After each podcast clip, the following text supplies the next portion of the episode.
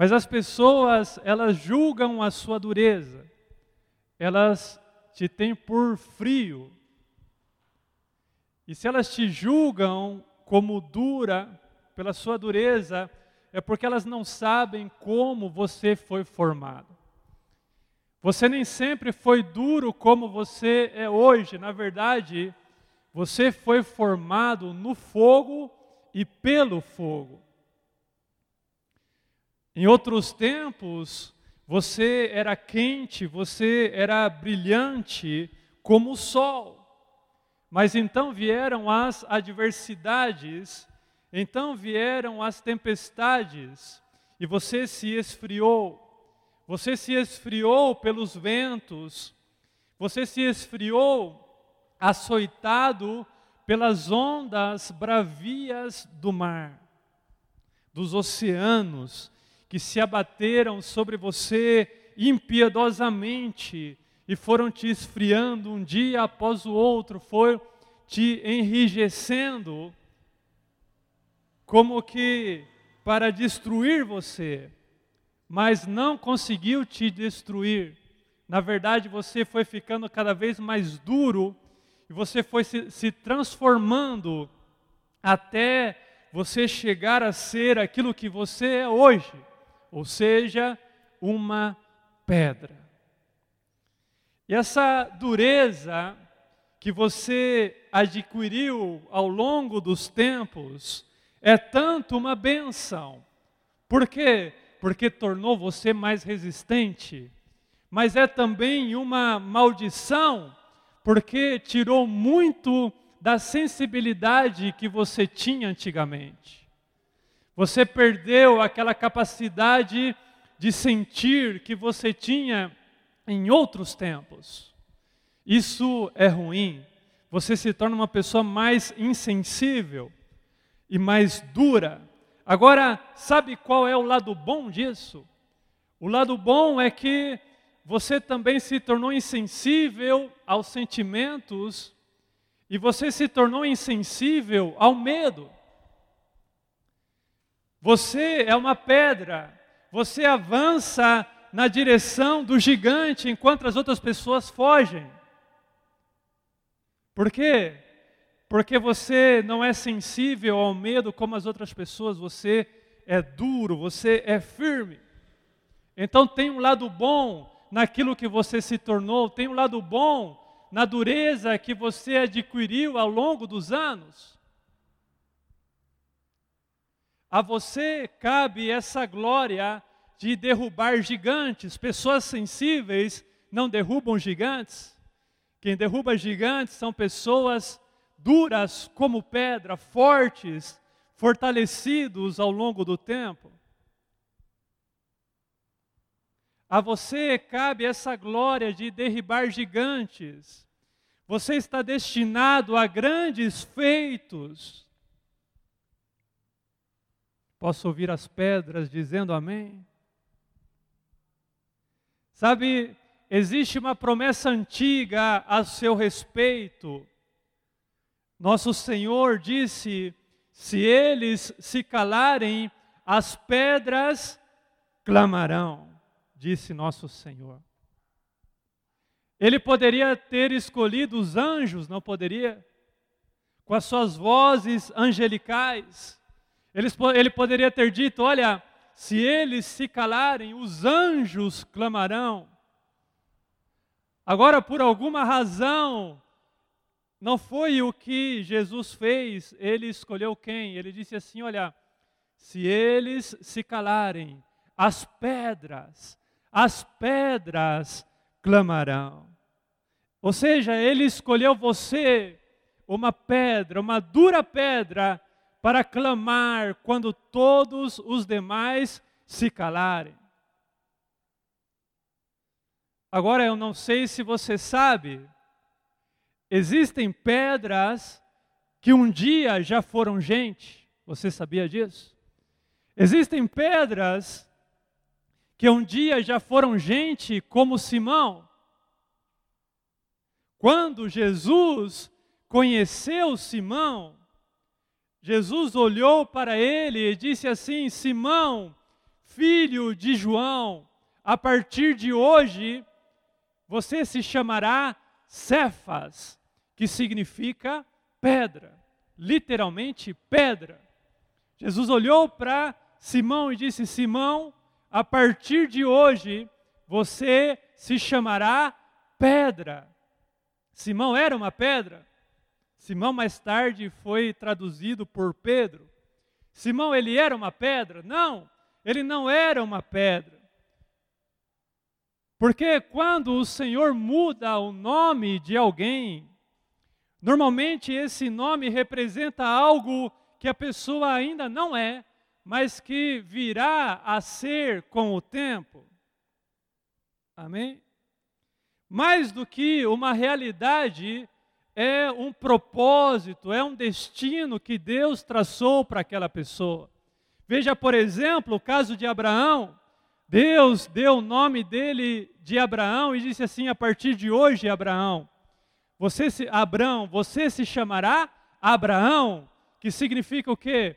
Pai de uma grande nação. Abraão já era pai de uma grande nação? Não, ele não era nem pai ainda.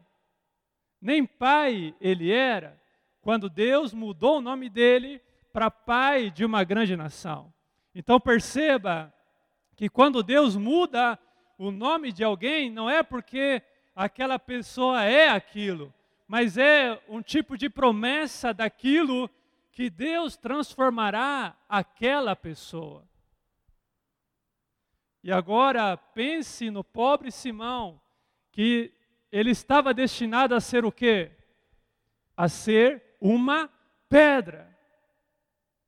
Bem, se quando o seu nome é mudado, é mudado para designar aquilo que você vai ser no futuro, então o futuro de Simão era o de ser uma pedra. E Simão Pedro passou por todo o, pro, o processo de formação de uma pedra. Ele foi forjado no fogo? Foi.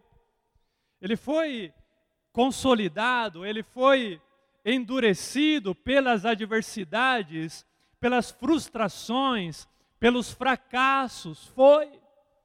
Tudo isso, queridos, todas essas decepções que ele sofreu ao longo do caminho, sabe, foi consolidando, foi endurecendo a vida de Simão até finalmente ele fazer jus ao nome que ele recebeu, até que finalmente ele se tornou o que? A pedra que Deus disse que ele seria. Amém? Em uma outra ocasião, Jesus ele disse assim para Simão: Eu lhe digo que você é Pedro, ou seja, eu te digo que você é pedra, e sobre esta pedra eu edificarei a minha igreja, e as portas do inferno não prevalecerão contra ela. E você sabe, católicos e protestantes debatem sobre quem é essa pedra, se Pedro ou se Jesus. Agora, uma coisa que ambos os lados concordam é que é uma pedra. É que o fundamento da igreja é sólido como uma rocha. Segundo o apóstolo Paulo, a igreja está edificada sobre o fundamento dos apóstolos e dos profetas, tendo Jesus Cristo como pedra angular. Veja você, até Jesus é também uma pedra. E tem mais, ele, diz a palavra, é a pedra rejeitada, é a pedra que os construtores menosprezaram. E essa pedra foi escolhida por Deus para vir a ser a pedra principal, a pedra angular, a pedra de esquina, sobre a qual tudo o resto está edificado. Jesus é a pedra que Daniel viu em sua visão, que veio sobre aquela grande estátua que representava todos os grandes impérios do mundo, inclusive os impérios futuros. E Daniel, ele viu essa pedra que veio como do céu e atingiu os pés daquela estátua, fazendo que com que toda aquela estátua desmoronasse e viesse abaixo. E essa pedra, queridos, representa a Cristo Jesus, representa o início do reino de Deus.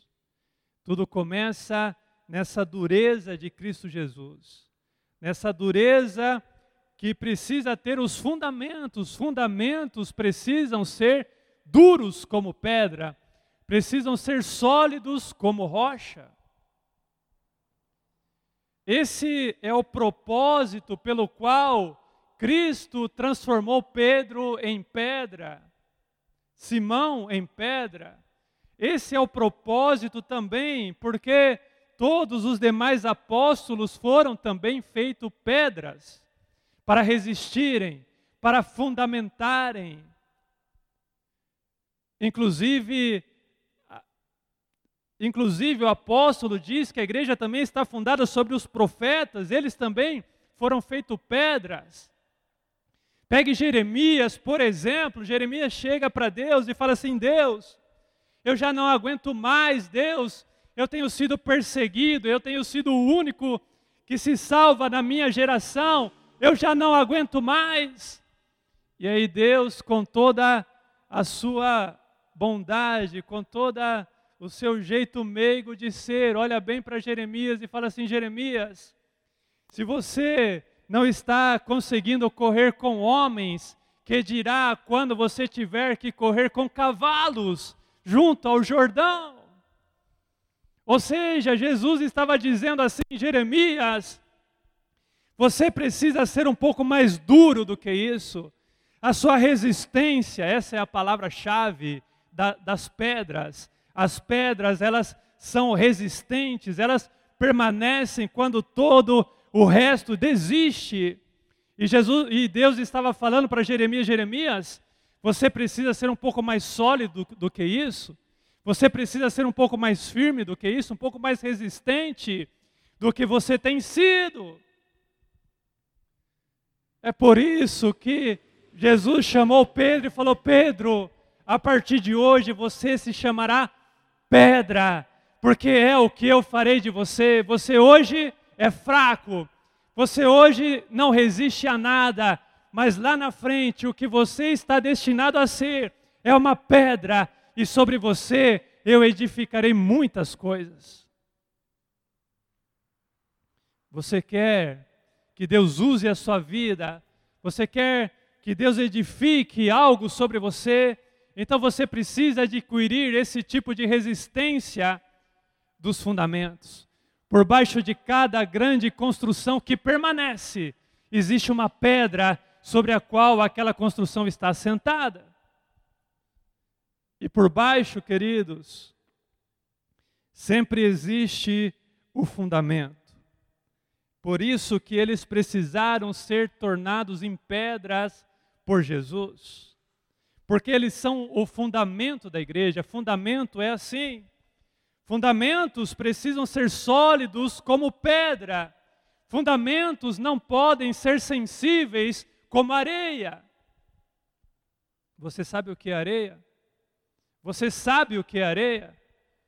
A areia não é outra coisa senão a pedra que perdeu a sua integridade. Sim ou não? A areia um dia já foi pedra, mas ela se permitiu erodir, entrar em um processo de erosão, permitiu que o vento, que as adversidades tirassem cada dia um pouquinho dela, até que ela deixou de ser pedra e se tornou meramente areia. Agora você sabe qual é o destino da areia? O destino da areia está no deserto, no calor abrasador do deserto. Agora, as pedras têm um destino mais nobre, aleluia. Já o propósito das pedras é sublime, é nobre, sabe por quê? Porque pedras sustentam construções, pedras sustentam igrejas, pedras sustentam ministérios, pedras sustentam pessoas. E você sabe, assim como Davi, você conhece a história de Davi quando ele foi até o gigante, a Bíblia diz que ele chegou ali até o riacho que passava e ele se abaixou e pegou cinco pedras e colocou no seu alforge, que era o lugar onde ele guardava essas pedras, cada uma com um propósito. E foi com uma delas que ele tirou, colocou na sua funda, mirou na fronte do gigante. Foi uma pedra que derrubou o gigante. Os gigantes, eles só caem mediante a dureza das pedras.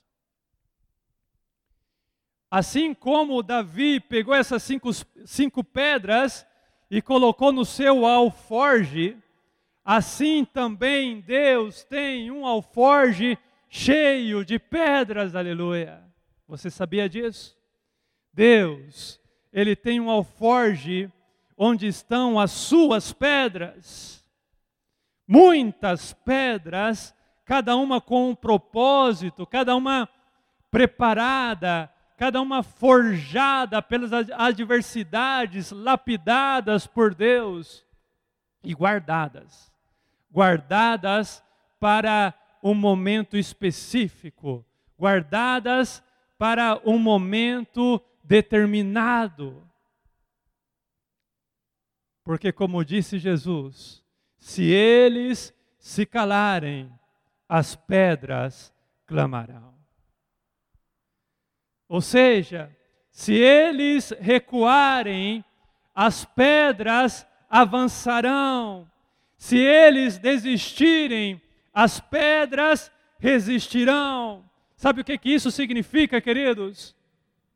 Significa que quando tudo mais desmorona, é chegado o tempo das pedras, aleluia. E o tempo das pedras está chegando.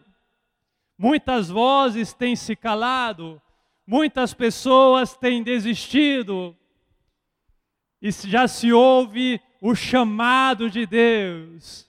Deus já aproxima a sua mão do seu alforge, porque quando as pessoas pensam que tudo está acabado, quando as pessoas pensam que a igreja do Senhor está sucumbindo diante das adversidades, está se tornando areia, sem propósito, desmoronando a cada dia.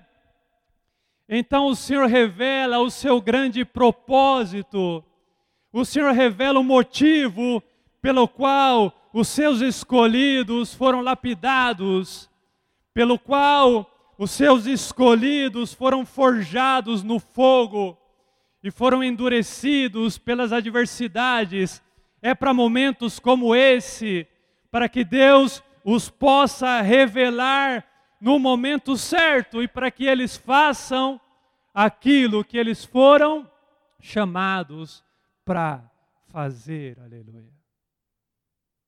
Amém?